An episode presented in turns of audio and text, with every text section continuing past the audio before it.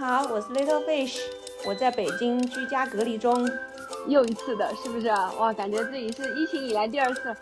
啊，大家好，我是满满，我在上海，目前一切还好。大家好，我是乔娜，我在台南。嗯，今天台湾的感染人数也有六十几个。哦哟，天哪，新的一波来了。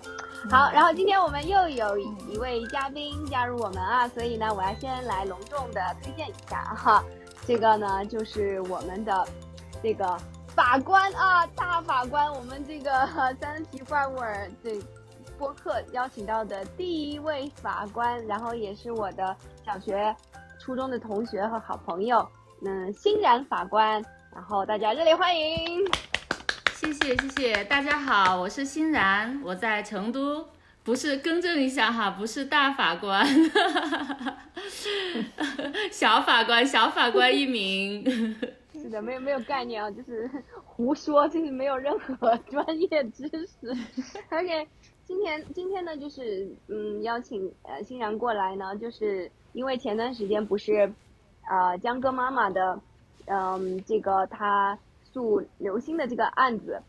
啊然后胜诉了嘛，然后就是大家都非常非常的激动吧，就是为他感到很很高兴，就这个事情。当然呢，啊我也看到好像很多，比如说法律界的人士对这个判决的话，也会有一些不一样的一些态度、一些观点。然后，所以呢，我就想，嗯，邀请这个欣然法官来跟我们聊一聊。然后就是，如果从一个法律专业人士的角度的话，会有一些什么样的看法呢？像欣然，你们会比较关注这个案子吗？对，一般这种案件出来，大家都还是比较关注。最开始可能是基于案件本身的事实，然后后面，尤其是这个审判出来之后，可能就会判关注他这个呃判决，他是。呃，说理是怎么样的，结果是怎么样的，他这个导向是怎么样的，然后大家也会平时对于这些案子也会有一些讨论吧。像在你们法律界的话，关注会比较多吗？其实我感觉呃没有太大的争议，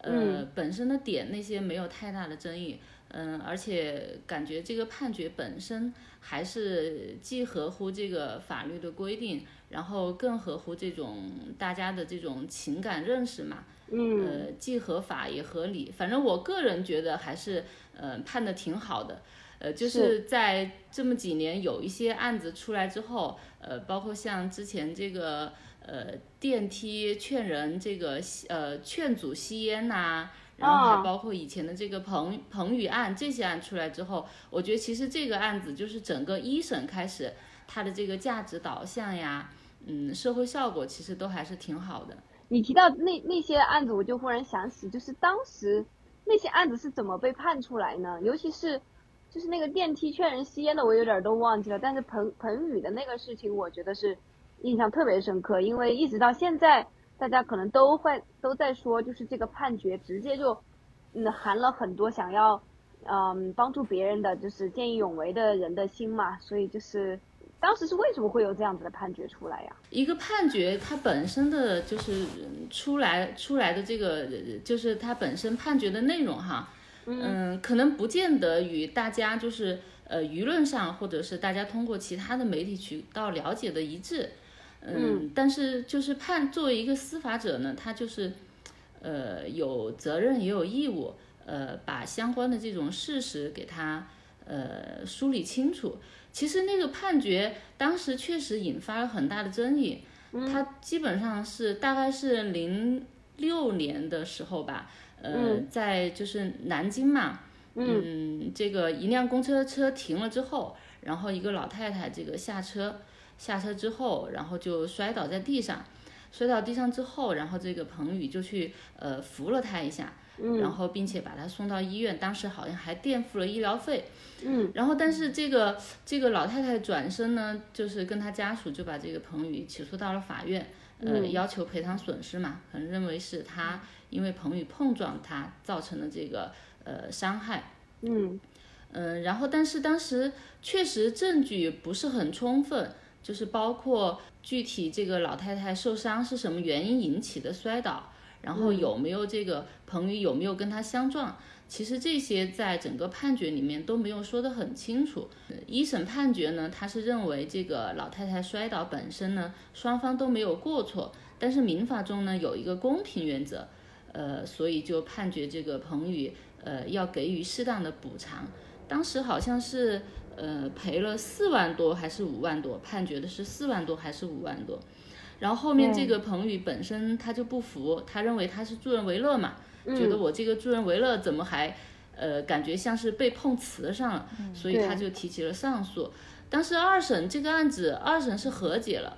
呃，好像是彭宇这边呃补偿了一万块钱给老太太，然后并且他们。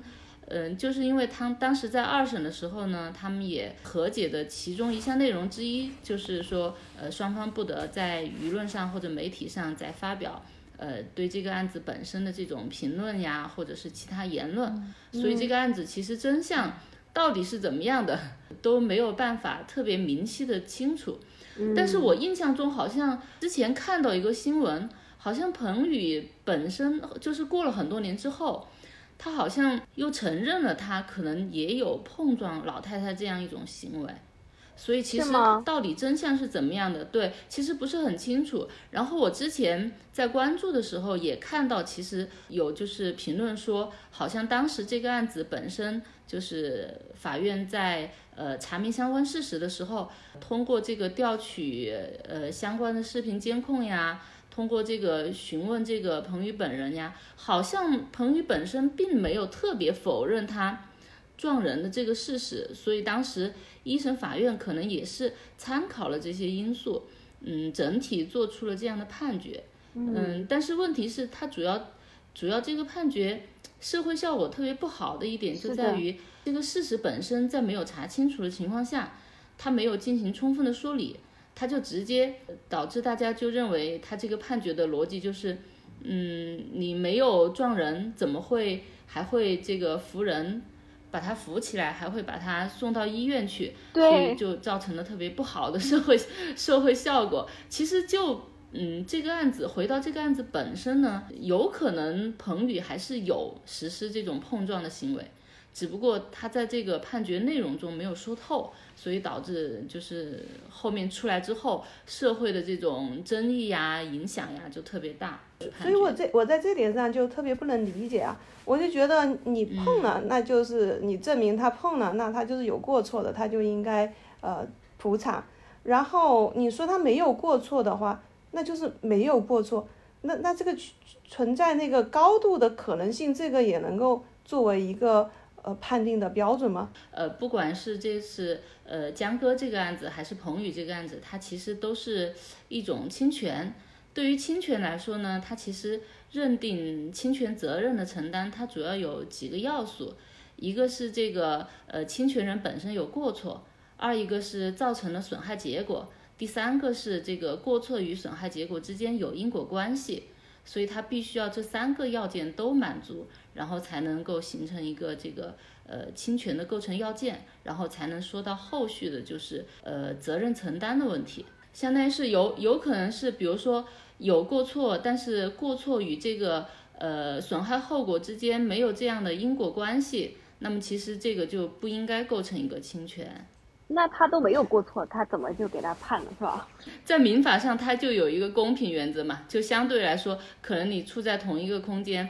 然后并且又有这种高度的盖然性，即使没有过错，那么你呃，因为因为你本身有这么一个行为。然后，那么基于公平原则给予适当的补偿，其实这个就是公平原则的一种补偿，它并不是属于是赔偿。我就不太理解这个公平原则，这这这个怎么就公平了？感觉有点像和稀泥哈。对呀，而而且而且他这样说，我感觉他这样说就真的还坐实了那个，对吧？就是那种说你既然就帮了，那就帮人帮到底吧，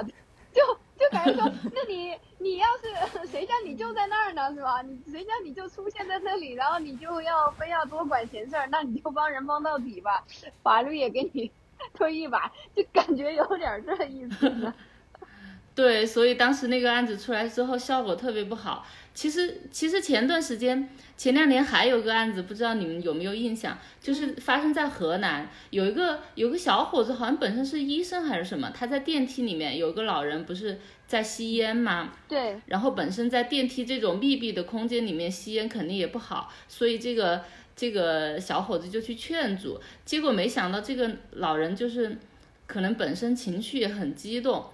然后就两个人可能就发生了一些口角，可能相互就，结果没想到这个老年人本身他是心脏有点问题还是怎么回事，然后就就死亡了。然后这个案子哦其实当时想起来了呃一一八年的时候电叫呃电梯劝烟案这个案子其实当时也在社会上引起了很大的争论。当时的一审其实也是基于公平原则判的，他当时也是基于公平原则，然后判这个双方来分担这个责任，好像是判了一万多还是还是多少？二审的时候，这个二审法院把原告诉讼请求全部驳回了，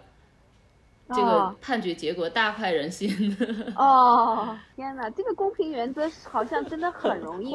被滥用啊！我感就觉就让人很害怕，因为对大家都会觉得我做错事要承担责任，所以我不要去做错事。然后你用这个原则，好像就是我我就倒霉嘛，我没有做错事，我只要在那儿了，我我也我也得承担责任。我有时候也在想，就是说像这种判决书啊，就是有的时候我看到像像呃江江哥的呃江歌妈妈的这次的话，我就感觉他那个判决书写的，就是还很有呃情感的力量哦。我感我感觉就读到这个判决书，让人真的是有一种就是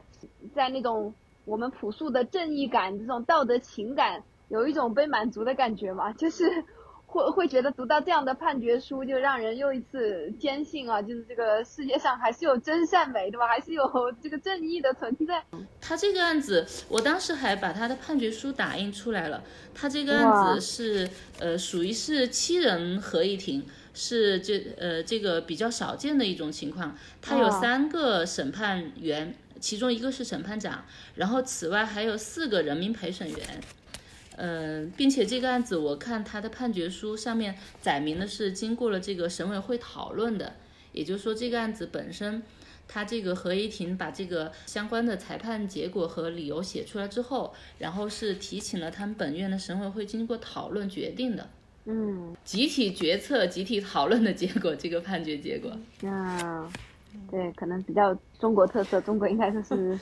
对，也比较比较慎重。然后这个判决书其实跟我们平时，嗯，平时一般案件的判决书还是略有不同。它里面其实注入了很多就是呃道德的东西，呃一些说理啊那些也不完全呃拘泥于这个法律条文的规定。嗯然后其实他这种写法呢，是呃最高院儿这几年一直在倡导，我们国家不本来也在倡导这个社会主义核心价值观，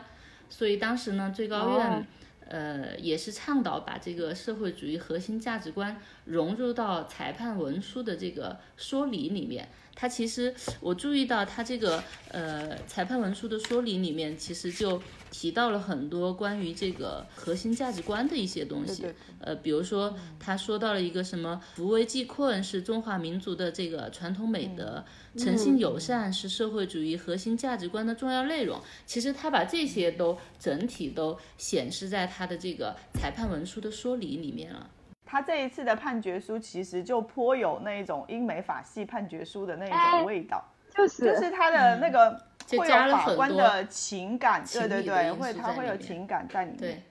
就感觉不再是冰冷的。对，平常以前的判决书谁喜欢看呢、根本就没有普通人愿意看，你知道吗？都写一些就是很奇，就是我我我觉得真的就是他们就会把法律就是往那种很深刻的那个路上去了，就是觉得说那个就是很专业的事情，然后普通人也不愿意看，就是那个法律跟普通人的那个间隙就会越来越远。因为确实这一次的案件真的太特殊了，它也真的没有法条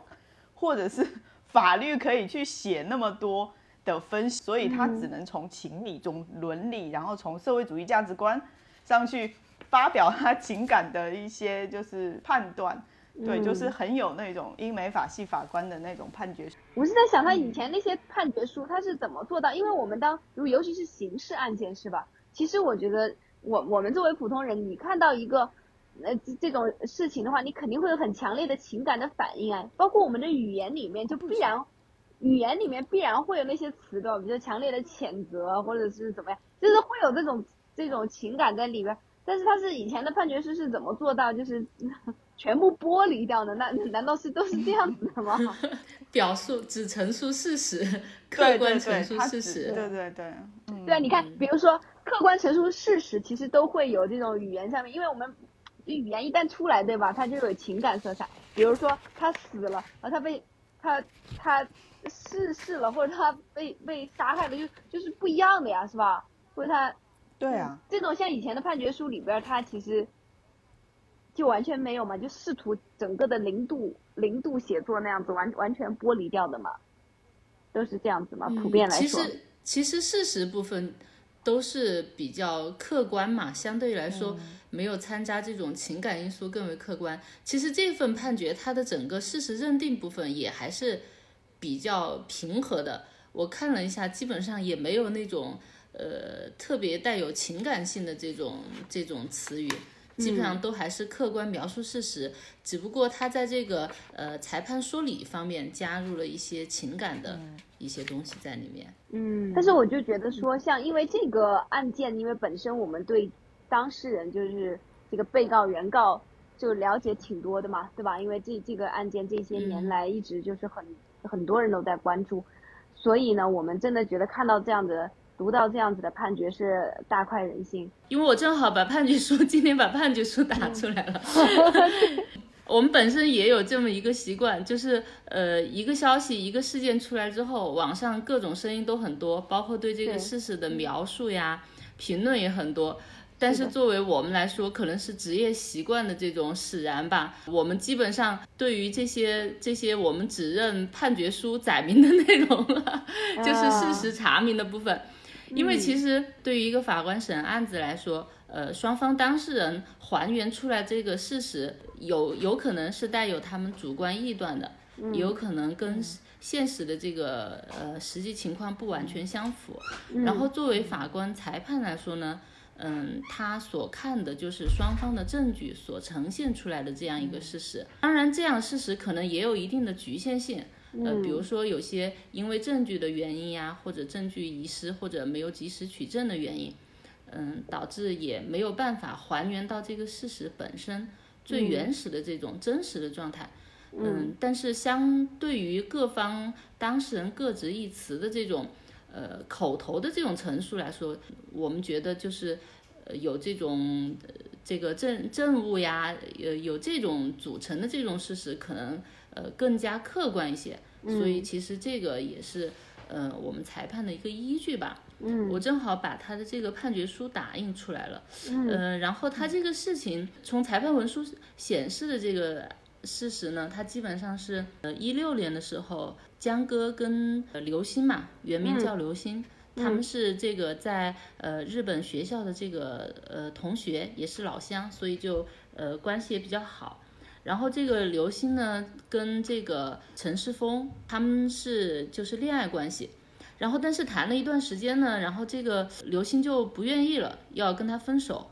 然后这个陈世峰他就呃一直在挽留，呃，并且通过跟踪一些方式来寻求复合，刘星都拒绝了。到了十一月二号的时候呢，还有一个背景就是在这个之前，呃，这个刘星就搬到江哥的这个公寓里面去，跟江哥一起暂时居住在一起了。嗯，然后到了十一月二号下午的时候，这个陈世峰就找到了这个公寓，然后上门纠缠。当时的时候，刘星没有开房门，当时这个江哥在已经在外面了，然后他通过微信的方式向这个呃江哥求助，当时江哥就提议报警。然后刘星是认为就是合租公寓违反了当地的法律，也不想把事情闹大，然后所以劝阻了，并且呃就是请求江哥回来帮助解围。然后江哥也是呃下午的时候也回来了，并且把这个陈世峰给劝走了。劝走了之后呢，然后呃江哥就回学校上课去了，然后刘星就继续去餐馆打工去了。刘星到了餐馆之后呢，还为了摆脱这个陈世峰的纠缠，还求助了一名同事充当男友，并且就再次向这个陈世峰表示拒绝了复合。这个陈世峰就比较生气的离开了。等到当天晚上七点多的时候，这个陈世峰就返到了这个。呃他们住的公寓，并且带了一把这呃水果刀，在公寓门口等他们。等到十一点钟的时候呢，江哥还主动联系刘星，就问这个陈世峰是否还在跟踪他。刘星说没有看见，但是感觉害怕，请求这个江哥在附近地铁站出口等着他，然后呃他们俩好一起返回公寓。然后等到就是第二天早上零零点多，然后两个人就在地铁站汇合，汇合了之后，然后就一起返回公寓。等到这个时候呢，然后事先这个陈世峰不是一直都在那儿等着嘛，所以他就直接拿着刀，呃，冲了出来。然后当时是刘星走在前面，江哥走在后面，刘星就先进去进了房间，并且把这个房间门紧闭了。然后结果陈世峰就在公寓外面把后面走在后面的这个江哥颈部刺了十多刀。然后这个时候刘星还是在里面，就是拨打报警电话。然后，但是没有一直没有开门，大概事实我看他呈现出来，大概事实就是这样。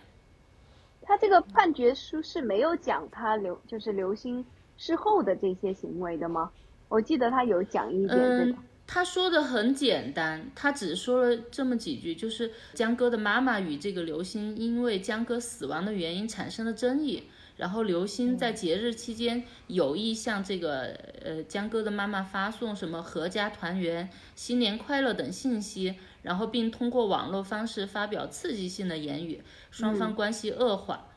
只说了这么几句，就是至于后面的一些情况就没有特别详细的这个阐述了。我有看到一些评论，就是在说，感觉这个判决的话，呃，某种意义上说他是更加在。强调就是刘星在事后的这表现出来的这个这些行为里边，他需要去承担的一些责任，就或者说也也不能算是承担法律责任吧，但是就是说从道德上给予了谴责嘛，就是就是他事后做的这些这些事情。不止，它其实既包括了就是呃当时案发时发生的一些情况，然后也包括了事后的情况。因为我看到他整整个判决书的评析，从这个刘星没有尽到充分尽到注意义务与安全保障义务，从这个点来认定他构成一定的侵权行为的。也就是说，在这个事件当中哈，刘星你作为一个呃被救助者，是作为被救助者，你本身获得了利益。另外一个呢，侵害的危险是由你自己引入的，同时你没有尽到相关的这种安全保障义务。因为作为这个刘星来讲，他跟这个陈世峰谈恋爱期间，他肯定知道，呃，比较清楚陈世峰的这种性格特点。同时，陈世峰，呃，当天下午找他复合的时候，还说了一些比较过激的言论。也就是说，他其实是有义务应该注意到这个危险性。在这个时候，他没有呃主动的去提醒江哥，并且就是还让他，比如说陪自己回家呀。发生的这个明明看到陈世峰拿到刀的这种情况下，他很快的就是进了房间，把这个门关上，相当于是完全把这个江哥置于置于这这么一个杀人恶魔的这个凶手面前。那么这个对于他来说，他是完全没有尽到这种安全保障义务的。所以从这个角度说，他其实是。构成的侵权的，就是我也看到网上有很多的，就是评论，就是说，包括有一些人的分析啊，就是说，他们甚至会觉得，就是这个事实上发生的事情很有可能就刘星他有甚至有故意推人出去的这样子一些行为啊什么的。他这个案子，也就是说，为什么是以民事案子来诉讼，而不是以刑事案子？如果说他确实故意呃伤害致死的这种的话，他其实是应该是。获得刑事追诉的，但是他目前是一个民事案子，也就是说，可能那方面确实还是没有相应的证据。比如说，他如果确实有一些呃其他的行为的话，他有可能还会构成这个间接故意杀人。从目前的证据上来看，嗯，是不够的。如果仅仅是他在这种情况下临阵脱逃，然后没有去呃没有去管这个施救者，而而是自己把门反锁进入进入房间。呃，如果仅仅是这样一个行为的话，他其实是还是没有构成刑事犯罪。发生以后就真的特，后续的一些事情更让人觉得是不可思议嘛，就是对，而且而且非常难以想象，就是这个，就这刘星他居然还在微博上有几十万的粉丝，那些人都是出于什么样子的心态，就是去支持他呢？我就觉得真的是让让我觉得太可怕了。乔娜也是。法律出身啊，听完有什么感慨？江哥这个案子对我来讲，我其实是觉得是挺悲哀的一个事情，就是对法律界其实是一个挺悲哀的事情。他这个其实已经在伦理范围了，就是比较高层次的道德范围的类的一个案子了。它其实并不是，嗯像我们说的比较低层次的道德，比如说杀人啊、偷窃啊这一些，它是作为一个维护社会稳定的一个很基本的道德准则。但是它这个已经是已经是在道德比较高层次的一个范围之内的一个案件了。我觉得把它放到一个法律的这样子一个评判的一个范围之内去做一个评判，就感觉说你好像得强迫法律得强迫一个人去追求一个很理性的生活。就是说，他得去要求你，你去追求一个追求一些道德嗯你力所能及内，对，力所能及内最高的那种境界。我觉得这个其实已经超越了法律所应该承担的责任跟他的范围了。所以我觉得说这个案子真的就是，就我看来，其实就是真的，就是可能是整个社会对整个社会来讲，其实是挺悲哀的一个事情。就是说，就罗翔之前他不是说吗？对吧？就一个人如果强调他自己遵纪守法，那么他肯定是个人渣嘛，对吧？就是说，因为法律应该是最最底线的一个要求。对对对对对对最低层次、最低限度的道德要求。对，就是如果就变成是说，感觉好像说你你整个你整个社会都得需要法律去要求你做一个正直的人，或者是做一个有人性的人。这样子的话，我就觉得说，真的是整个社会的一种悲哀了。对，就这个事儿出来，像刘星这种做法，就说不不用法律来裁定，社会都应该一致认为他这个是一个很没道德的一个做法，确实，然后都都应该去谴谴责他，然后以后的人都不要这么干。但是最后却演变成像你说的，还有二十五万人支支持他，还要法律来判他这么干，确实是不对的。真的。确实不知道支持他的人是什么样的想法，是为了博眼球吗？还是他们真正的是他去当这个人的粉丝，他其实自己他又不是为了出名，嗯，就有些人，而且有些人还在那个网上就是为了那个刘星辩解，然后还帮他去跟别人对骂那些嘛。就有时候我真我真的觉得这个网上的，就是人口多了以后，真是死就林子大了，什么鸟都对啊，因为？像作为太可作为刘星这样，如果我们认为这个社会的道德是话的话，就是说他当时可能慌了，临阵脱逃了，是吧？发生了这种事情，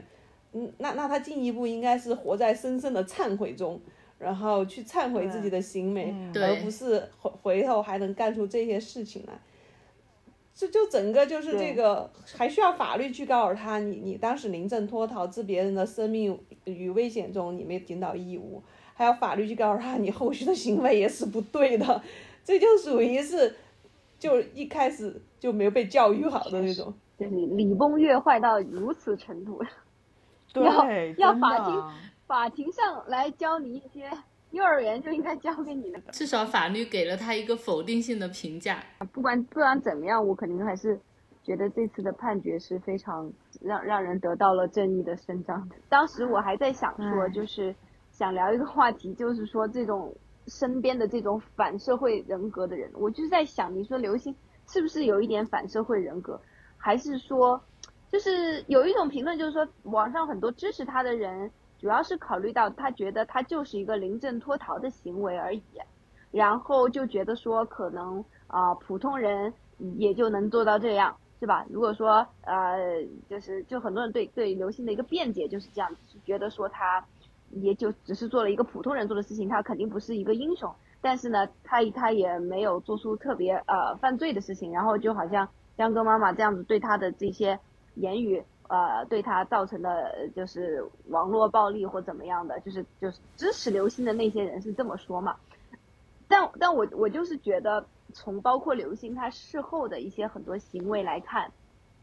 我真的感觉这个人他就真的非常非常的冷漠，包括他的那个家人嘛，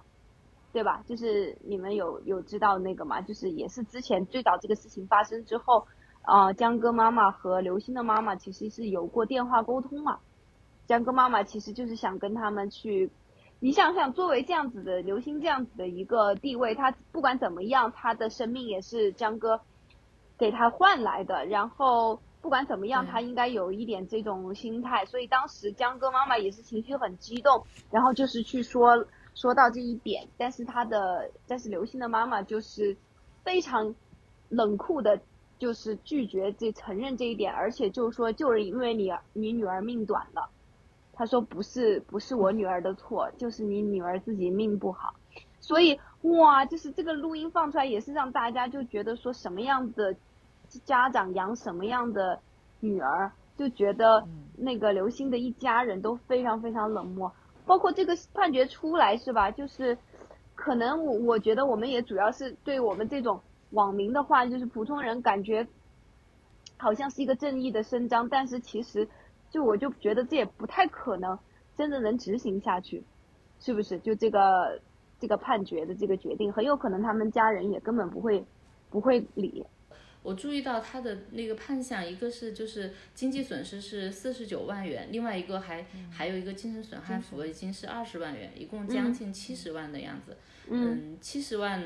七十万，如果说是。呃，因为这个案子我不知道目前就是上诉情况怎么样哈，他这个是一审判决，嗯，如果是说是没有上诉生效了的话，那么就应该在判决规定的这个时间之内来履行，如果不履行的话，是江哥的妈妈是可以申请强制执行的，强制执行，呃，进入强制执行阶段呢，然后你名下的这个呃财产、房产、银行账户都会被冻结，所以我觉得这个执行到位的可能性还是比较大的，嗯。案件发生的时候，刘星就能够把门给锁上，然后置那个江哥于危险之中。就本身来讲，他就不是一个道德很高的人。就算是就算大家说的普通人吧，所以后面才现在对也顺理成章。而且我觉得在他的逻辑里面，呃，江哥妈妈觉得是那个江哥一命换了一命才来的，而在他们的道德逻辑观里面，那根本就不是，那那是他自己聪明是吧？自己。逃跑，然后换来自己的命，这个跟那种大家认为，比如说你你你掉河里面去了，别人为了救你，然后那个呃。你去世了的话，这真的是一命换一命，这是一个主动的救你的行为，而且你也呼救了，是吧？然后别人也救了你，这个是当然大家会心存感激。但像那个像刘星那样子，本身就是自己就是一个临临阵脱逃的这种，他们说临阵脱逃是普通人，那我觉得不太算是普通人，这个肯定就属于道德有瑕疵的。如果说你做临阵脱逃，就是大家的人人性的共性，就是一个普通人就是要应该是临临阵脱逃，我觉得这种说法就。就很不认可，因为这个跟普通的人的道德观就已经是呃相违背的。说，呃，刚刚才欣然有提到要把社会主义核心价值观放到这个呃判决书里边，对吧？如果说是这样子的一个要求，它会不会跟其实有一些？法理有点冲突啊，我在想。其实他只是倡导嘛，倡导把这个核心价值观融入，并不是说每一个案子其实都要你来这么一句这个 把核心价值观直接生硬的 照搬上去。其实我们本身法律的制定，它其实就体现了我们一个社会的一种呃导向，一种或者说一种价值观。嗯，包括它很多就是法律条文的设计呀，什么责任的分担呀，其实它都体现了这一点。只不过对于有些可能法律没有明确规定的，比如说像这个案子，其实我们就呃不一定找得到特别对应的法条。但是在这种时候呢，我们这种法律的理念，就是刚才所说的这个法理，其实它就是起到了一个呃指引的作用吧。呃，一个裁判或者一个法律哈，它不仅是在于要评判过去我们发生的这个事实这种行为。它其实还有一个重要的功能，是要引导我们今后的这种行为，也就是说，对我们今后的这种可能发生的类似的行为，它要做出一个指引。所以，其实我觉得这种呃价值的体现就在于这儿。对，其实我之前之前有看到一种说法，特别是比如说在以前那个行政手段不是很发达的时候，其实法律的一些设计，它并不是真的是要去还原真相，或者是。给你绝对的公平，它更多的是为为了维护整个社会的秩序有序发展，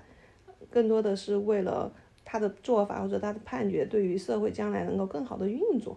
法法理的范畴了，嗯对吧？就是去探讨这个法律背后的哲学的范畴了，感觉到底它的目目的是对，啥因？为我觉得作为我们这种条文法条文嘛，你不可能把所有的事情都写写得出来，然后所有的情况都能想得到。法律其实都嗯是之后的。那我也是想要了解一下，就是可跟我们科普一科普科普，就是像我们这样子的法律体系，它也会存在就是判例的一些影响嘛？比如说像刘星这件事情，它会成为一个判例的感觉吗？会存在，因为其实像英美法系，它我们说一般来说，它就是属于判例法嘛。嗯呃，很多这个呃律师，包括法官在庭上，他都会引用很多一种先例。但是对于我们大陆法系这个国家来说，一般来说我们没有呃直接会引用这种，比如说我们的判决书也从来没有见过直接引用先例的这种情况。但是其实，其实，在我们本本来就是在整个裁判的过程中，其实是也是参照了很多案例了，包括我们现在呃最高法院每年都在推出这个指导性案例，然后各级法院也在推出这个参考性案例，然后其实也是弥补了就是只有条文的这种不足。嗯，因为对于大家的认知来说，对于同样类型的案件，当然每个案子它其实呃具体的情况是千差万别的，不可能找到完全相同的两个案子。但是对于呃某一类的案件来说，或者某些法律要素来说，它有可能是相同或者是相似的。对于这样相同或相似的这种案情的话，我们一般来说呃都会做出相同就是结果的判决。因为这样的判决其实对于大家来说才是更加有预期的，也才能够更好的就是指导我们今后的行为嘛。所以其实这几年是比较注重这种嗯判例的，呃，大家对于判例的研究也好，或者是判例的参考作用也好，这几年是非常注重的。我们现在。现在在整个就是呃，我们就是裁判的系统中，因为我们不是也有一些内网嘛，呃，现在甚至把这个呃关联案件的检索这个都加入了这个我们法官的呃必备的工作之中。也就是说，你这个案子到了之后，点进去，然后比如说原告、被告，你会你会直接搜索看有没有相关联的案子，有没有相类似的案子，然后你可以点进去看一下他的判决结果，然后相当于给自己也做一个参考。嗯。哎，那那其实其实我们经常经常有看那种美剧嘛，就是说在在英美那边律师的作用特别大啊，就是特别能影响到最后那个陪审团的判决。那那像在咱们这种嗯条文法这种，然后也没有陪审团的这种情况下，那律师的作用有那么大吗？可以说是煽情的作用不大了，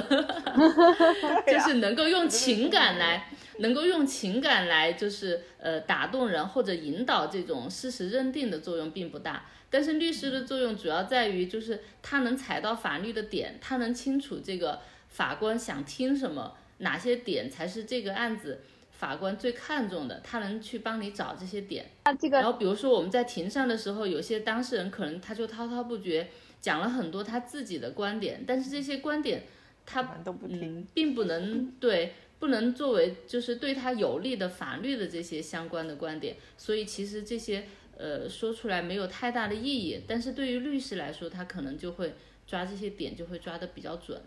啊，哎，其实像像那个美剧里边也经常会有，就是律师他会去看那个法官的喜好，